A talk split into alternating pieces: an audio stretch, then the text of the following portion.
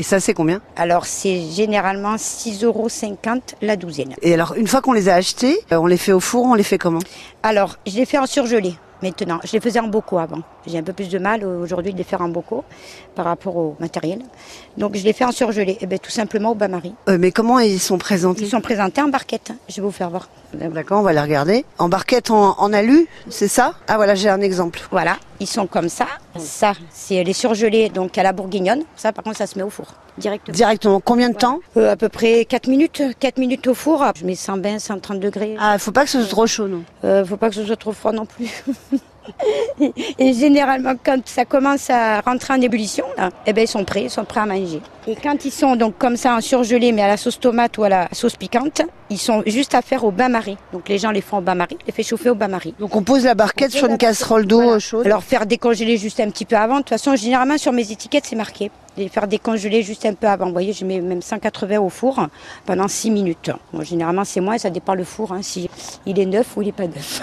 Ah, Est-ce qu'il y a des restaurateurs qui viennent se fournir chez vous, euh, Valérie? Avant, oui. Ici, dans le Vaucluse, non. J'ai pas travaillé avec des professionnels. hein. Je suis restée qu'avec euh, les, les particuliers, mes petits marchés. euh, et euh, pour l'instant, ça me convient très bien. Parce que déjà, il faut avoir la quantité. Et je pense que j'aurai pas la quantité pour fournir des restaurateurs. Est-ce que vous rêvez pour l'avenir, Valérie, que quelqu'un vienne vous, vous filer un petit peu un coup de main? Parce que toute seule, ça doit pas être facile.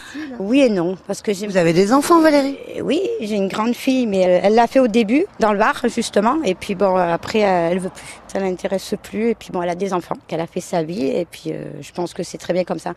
Moi, j'aime bien être seule aussi pour travailler, donc euh, ça me dérange pas. Après, c'est vrai qu'au niveau quantité, quand on est plusieurs, je pourrais faire énormément. Donc là, je pourrais fournir, mais c'est pas le cas. En fait, je préfère rester seule. Est-ce que ça, ça vous fait travailler toute l'année, euh, les escargots, euh, Valérie? Alors non, il y a une période hein, quand même, hein, tout ce qui est donc à partir ben, pour les fêtes, on va commencer en octobre à prendre les commandes jusqu'au mois d'avril.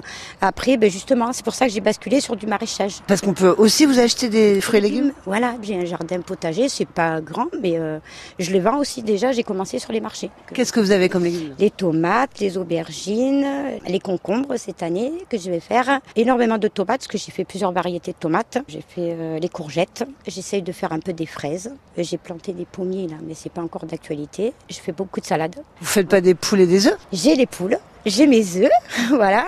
J'en ai pas beaucoup non plus, donc euh, j'ai quelques petits clients euh, Réguliers, Voilà, et j'en reste là. De vouloir tout faire en même temps, c'est pas possible. L'élevage d'escargots, c'est pas que regarder les escargots dans un parc. C'est réparer les filets quand ils sont cassés, c'est cuisiner, c'est euh, faire aussi du jardinage, euh, débroussailler. C'est du travail, c'est presque du plein temps.